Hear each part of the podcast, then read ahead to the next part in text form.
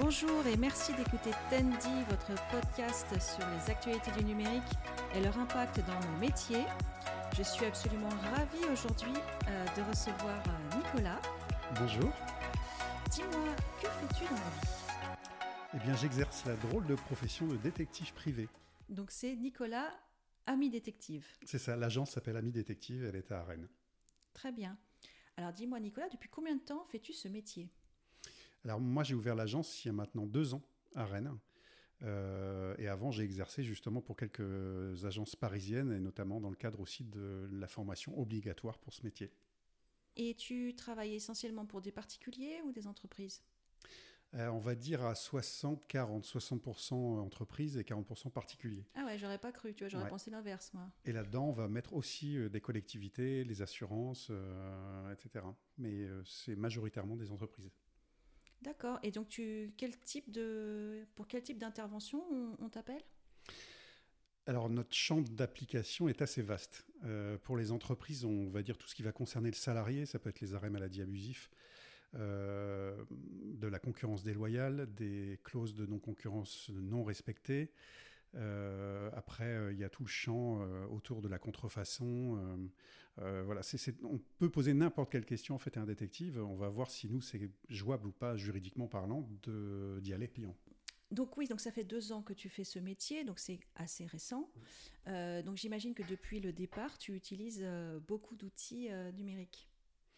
Oui, toute enquête euh, nous emmène devant notre PC, ou notre Mac en l'occurrence, et, euh, et on va faire des pré-recherches en fait pour avoir des, informations précises, euh, ou sur des sociétés, ou des personnes morales, ou des personnes physiques.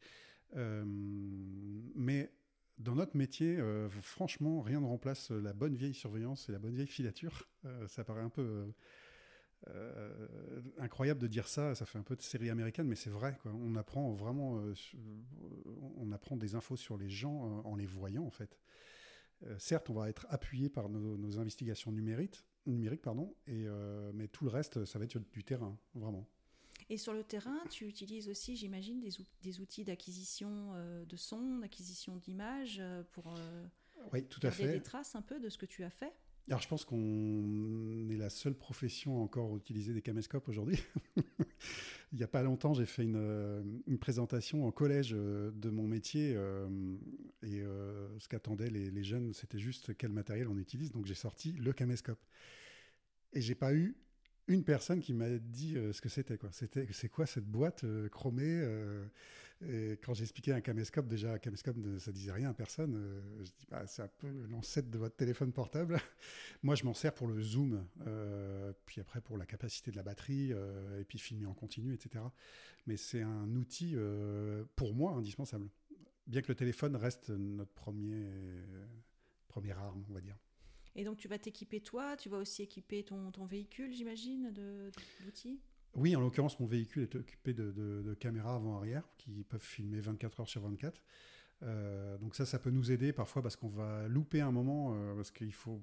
C'est un métier très compliqué, hein, ça, ça paraît pas comme ça, mais quand vous restez 5, 6, 8 heures dans votre voiture, bah, vous avez peut-être loupé les 15 secondes qu'il fallait pas et, et du coup euh, qu'il fallait pardon et du coup euh, votre euh, votre caméra de voiture la dashcam on appelle ça euh, va peut-être avoir le- la réponse à votre question alors c'est un matériel qui est très usité au- notamment en, en Russie depuis longtemps les assurances demandent on voit il y a beaucoup d'images sur internet où on voit des accidents etc filmés par ça À l'étranger, c'est vrai. Ouais, Mm. je, je serais pas surpris que ça vienne, à- ça arrive chez nous un jour, mais aujourd'hui les assurances s'en fichent un peu en fait. Oui, je comprends. Mm. Et ça peut être très chronophage, effectivement. On, on débute et puis après, on va tirer comme un, comme un fil de, de laine. En fait, on va essayer de trouver des gens en contact. J'imagine regarder les amis des amis, des choses comme ça. Exactement. Ouais, Ouais. essayer de recroiser les infos. euh, Mm. bon, je fais un peu de veille aussi. Hein. Je suis pas détective, mais Ça y ressemble. un peu, ouais. Mais toujours en respectant la légalité, c'est important. Et nous sommes soumis au secret professionnel. hein. Ça c'est très important. C'est euh, très important de le dire Mm. aussi, parce que forcément, dans ton métier, tu accèdes à des, euh, à des choses qui sont sensibles, par définition. Oui, oui, tout à fait. Euh, ça, ça dépend des dossiers effectivement, mais, mais même un dossier privé d'un particulier. euh, euh, voilà, ça, ça reste des choses assez intimes de toute façon, et donc surtout pas divulguées. D'ailleurs, nos rapports sont confidentiels, hein. Mm. et c'est bien marqué dessus.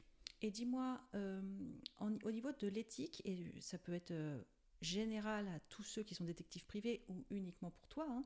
Euh, Est-ce que tu as euh, l'obligation de ne pas travailler avec, euh, par exemple, si tu as travaillé avec une entreprise, bah, tu ne pourras pas travailler avec un concurrent?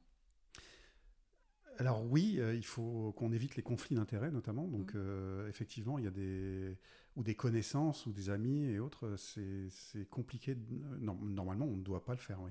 D'accord, parce Ouais. qu'il y y a vraiment un cadre qui, euh, qui euh, comment dire, régit ça. C'est-à-dire que tu, si tu travailles avec l'entreprise A et que le- l'entreprise B est concurrente, tu n'as pas le droit de travailler avec l'entreprise B. C'est c'est écrit ou c'est toi au niveau de ton éthique personnelle Non, on a on a ça dans un code de déontologie D'accord. qui a- où il y a beaucoup d'articles et notamment euh, de faire attention aux conflits d'intérêts. Me vient une question. Du coup, c'est Ah, c'est euh, on va inverser. c'est euh, c'est une question intéressée là. Du coup, pour donc je n'enquête plus du tout sur toi. C'est pour ça qu'on se voit, non? Oui, alors justement, parlons-en. Euh, cette enquête du fisc. non, non, mais pourquoi pas après. euh, Tu ferais mais une enquête sur moi, Ouais. vraiment. Bah non, j'ai plus le droit là maintenant. plus le droit, ça y est, c'est terminé. Donc c'est pour ça, euh, faites appel à Nicolas, sympathisez avec Nicolas, il est très sympa en plus. Comme ça, vous serez tranquille. Donc oui, donc pour, revenir au sujet, euh, l'impact du numérique, donc c'est vrai que toi, tu as toujours connu ça, mais est-ce que dans ton, dans ton environnement, par rapport à des gens qui sont détectives privés depuis plus longtemps que toi, est-ce que tu sais comment ils travaillaient avant, avant tous ces aides que tu as? Bah, on va dire avant euh, l'arrivée de tout ce milieu numérique, euh, du web, etc. On, on commence à remonter là. hein. Bah ouais. Mais c'était uniquement euh, du terrain, quoi. Les, les- les gars, vous avez de la filature, euh, et j'en connais un hein, sur Paris euh, qui doit avoir 50 ans d'expérience, donc je pense qu'il a connu ce temps-là où c'était que du terrain, et après sont arrivés justement les, les, premiers, les premiers réseaux sociaux. là, j'ai une pensée pour Skyblog, du coup, moi aussi je suis vieux. Mais, euh, mais voilà, ils ont dû, euh, je suppose, rechercher là-dessus à un moment euh, au départ. Quoi. Et Facebook est arrivé, alors là, ça a été euh, Bah oui. le boulevard euh, pour apprendre des choses. Surtout au début, quand les gens étaient particulièrement naïfs et il y avait- Ah. tu trouvais tout sur Facebook. Exactement. Mm. Maintenant, peut-être qu'il y a un peu moins, enfin j'espère en tout cas. Oui, oui, ou alors c'est beaucoup caché sous des pseudos, etc. Mm. C'est c'est ça qui est parfois compliqué à trouver pour nous. C'est quelqu'un qui va se cacher sous pseudo avec une adresse mail dont ils se servent que pour ça. euh, bah là, ça devient compliqué aussi pour nous de rechercher, ce qui n'empêche pas qu'on y arrive. hein. Bah, mais euh, mais ça, ça complique un peu la chose. ouais. Et d'ailleurs, toi, dans ton métier, tu es amené à devoir faire aussi la différence entre euh, quelque chose de, de, de- de faux mais relayé quelque part et une vraie information sur un, sur un client que tu suis ou dans une affaire que tu suis?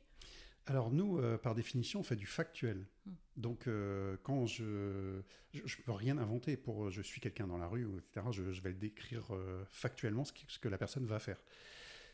Sur les réseaux sociaux, euh, bah, nous on prend une image à un instant T en fait, euh, de dire tiens bah, la personne a dit que quelqu'un a dit du mal sur une compagnie par exemple alors que c'est un ancien salarié, euh, bah, nous on va prendre cet instant-là en fait précisément. Le vérifier, bah, c'est compliqué pour nous, là, pour le coup, sur un réseau social. Mais, euh, mais par contre, euh, voilà, tout, le reste va être complètement factuel pour nous.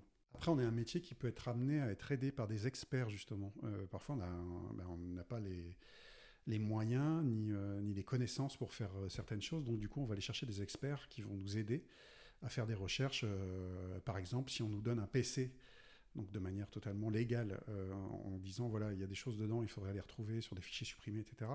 Moi, clairement, je ne sais pas faire. C'est- C'est pas mon Oui, c'est métier. un métier. Hein, hum. Donc là, on va aller voir un expert euh, qui va travailler sur le PC euh, pour aller dépoussiérer un peu tout ça. Et généralement, ils vont assez loin. Et il faut que les gens sachent bien que souvent, un fichier supprimé ne l'est pas vraiment. Quoi. On a beau le dire, mais les-.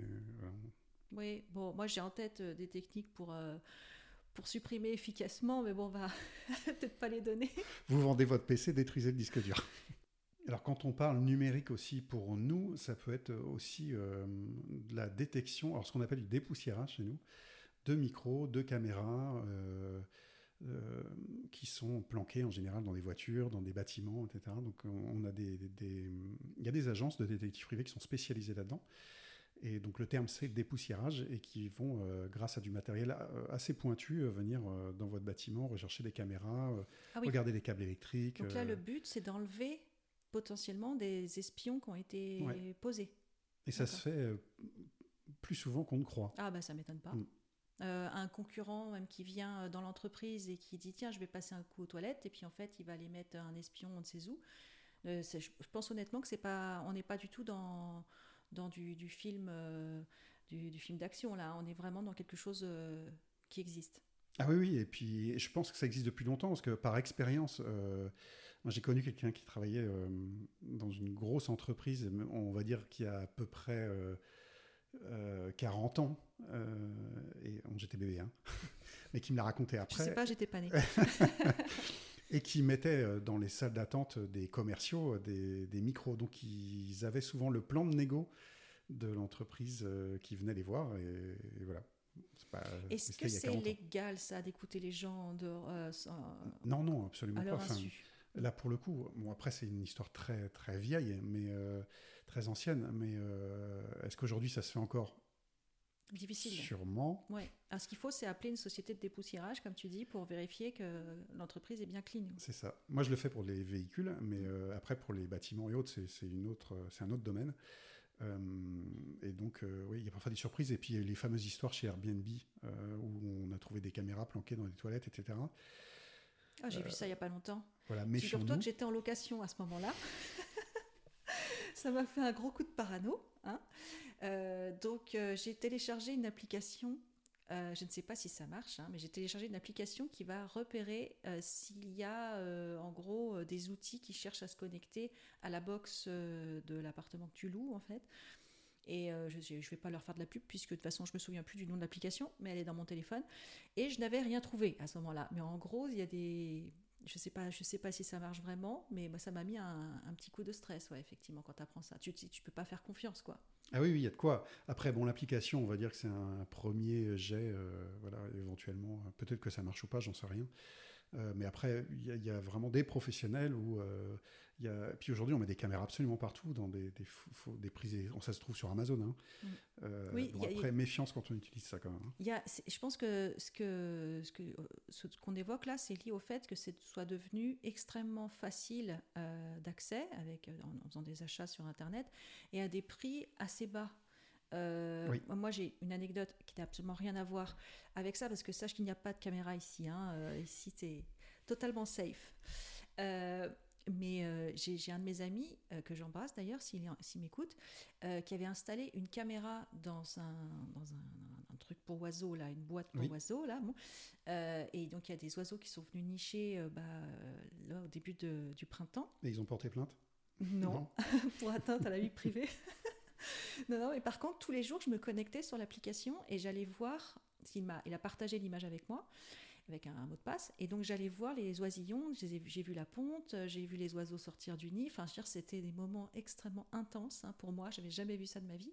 Et en fait, alors qu'il n'est pas du tout informaticien, et il est, il est pas riche non plus, euh, et il, avait, il a mis cette petite caméra comme ça au-dessus d'un nichoir. Donc c'est à ce moment-là que je me suis rendu compte à quel point euh, c'est euh, facile à installer euh, et, et facile aussi au sens financier du terme. C'est accessible pour tout le monde en fait ce genre d'outil. Alors oui, malheureusement, Mm. le, le- le nombre de dossiers où, alors, on va dire des- dans les cas chez les particuliers, qui nous disent, euh, ben voilà, j'ai placé ça, ça pour avoir des infos, etc. Je suis le premier à leur dire, vous enlevez tout, Euh, ne, ne jouez pas à ça, ça vaut trop trop cher. Euh, c'est c'est du pénal, hein, donc. euh, Oui, c'est peut-être important de le rappeler, Mm. euh, ça, que effectivement on n'a pas le droit de faire ce genre de choses. C'est pas parce que c'est accessible facilement euh, et que c'est tentant aussi. hein. Moi, je peux très bien comprendre. Dans la vie, on a envie de savoir euh, ce qu'on ne sait pas, on a envie de contrôler ce qu'on ne peut pas contrôler, ce qui est, je pense, humain. En revanche, non, quoi. C'est interdit par la loi. Surtout si c'est en plus diffusé, enregistré, alors là, c'est encore pire. Ouais, Mm. ouais, ouais, c'est encore pire. Mais disons qu'il faut pas, on s'improvise pas détective privé, c'est un vrai métier et je pense que merci Nicolas d'être là pour nous le rappeler. Mais c'est un, un vrai métier d'être détective privé et on ne s'improvise pas euh, comme ça. Tiens, euh, j'ai envie de savoir des choses sur euh, ma femme, mon mari. Oui, euh, tout à fait. Et euh, ce qu'il faut bien rappeler sur ce métier, euh, qui reste méconnu, qui est, qui est bourré d'images, euh, euh, c'est que déjà, un, on ne fait pas que de l'adultère, donc je pense qu'on en a parlé. Mais deux, c'est un, un métier qui est soumis à un diplôme d'État. À une formation continue. On fait du droit voilà, tous les cinq ans. On a des agréments du Conseil national des activités privées de sécurité, qui est sous tutelle du ministère de l'Intérieur, et, une carte professionnelle. Donc, c'est pas un jeu du tout. ce qu'on fait, c'est sérieux. On peut être contrôlé. Et, on essaie justement de donner une bonne image de ce métier par nos par nos rapports justement qui sont productifs en justice. Et aujourd'hui, il y a plein de jurisprudences qui nous mettent en avant, euh, comme quoi c'est une force. Euh, les preuves qu'on a trouvées sont recevables. Quoi. En fait, ton travail il va être complémentaire avec euh, celui d'un huissier ou d'un avocat? Ah oui, complètement. C'est vraiment deux, deux, professions avec lesquelles on travaille souvent. L'huissier va être là pour faire une constatation vraiment euh, à une heure précise ou à une date précise, euh, nous, on va, on va pouvoir préparer son arrivée, si on veut. Et l'avocat va être là, lui, justement, pour appuyer notre rapport, euh, s'il va servir, par exemple, pour un procès ou autre, ou prendre des, infos du rapport. Mais, mais c'est souvent les deux professions avec lesquelles on travaille le plus. Il y a les notaires aussi, etc. Et est-ce que l'intelligence artificielle a un impact sur ton métier? Alors, en partie, oui. Euh, on va sans, ou je m'en sers, on va dire. Je ne vais peut-être pas parler pour tout le monde, mais ça peut me servir pour avoir des idées ou euh, une espèce d'assistant d'enquête. Euh, par exemple, il n'y a pas longtemps, j'ai fait une enquête qui a duré plusieurs mois. où à un moment je me suis retrouvé à me dire mais maintenant je vais chercher où? Ah et j'ai posé la question en fait donc il faut savoir bien poser les questions en respectant aussi la vie privée tu vas pas dire monsieur machin un problème il faut, savoir vraiment lui parler en langage naturel, presque euh, comme un ami, si on veut. Et il va nous donner des clés. En aucun cas, on va prendre des finalités, des conclusions d'une de, d'une IA, mais ça peut nous donner parfois des pistes quand on est un peu bloqué, par exemple. Ouais. Il ne faut pas en avoir peur. Enfin, je pense qu'il y a... Ça fait peur parce qu'on ne connaît pas comme n'importe quel... Je pense que le Minitel a fait peur à l'époque. Euh, c'est bien, à chaque fois, je, je, je vis les choses. Euh, le, Minitel ou toute autre euh, invention numérique, euh, ça a toujours fait peur, le web encore plus. Et là, l'IA aujourd'hui, je pense que c'est quelque chose qui va de toute façon faire partie de nos vies. on ne va pas rentrer dans le débat sur les emplois, etc. Pas plus qu'une machine à l'époque de l'ère industrielle. Mais je pense qu'il faut s'en servir intelligemment et, voir ce qu'on peut en faire. Oui, je, vois très bien cet usage qui consiste un peu à avoir une sorte d'ouverture, de, en fait. Ça te donne des pistes, euh, tout en respectant, bien sûr, dans, ta formulation, tu respectes, euh, tu ne poses pas n'importe quelle question non, plus. Mais ça te permet d'élargir un peu les horizons et peut-être penser à des choses auxquelles tu n'aurais pas forcément pensé euh, parce, que, parce que tu n'es qu'un seul être humain dans ta tête et que là, pour le coup, ça te donne un, comme un miroir, c'est intéressant. Mais de là à dire que ça remplacerait un emploi, euh, non, on n'embauche pas quelqu'un euh, juste pour euh, des réflexions ponctuelles. ou alors il faut travailler en binôme peut-être avec un associé. Peut-être. Tu travailles tout seul d'ailleurs? Ah oui, alors comme 80% des agences, on est, on est seul. par contre, il arrive très souvent qu'on on travaille avec des confrères et consoeurs, puisque je rappelle, il y a énormément de, de, femmes dans la profession, et tant mieux pour, euh, pour des besoins très spécifiques. Mais euh, voilà, enfin, je vous donne un exemple. Il y a un immeuble avec euh, un portail et une porte devant. on fait comment si on est tout seul? Donc là, on va peut-être avoir besoin d'un autre agent avec nous. Et d'ailleurs, c'est le, le, nom de notre, c'est le nom officiel qu'on a. Détective privé n'existe pas officiellement.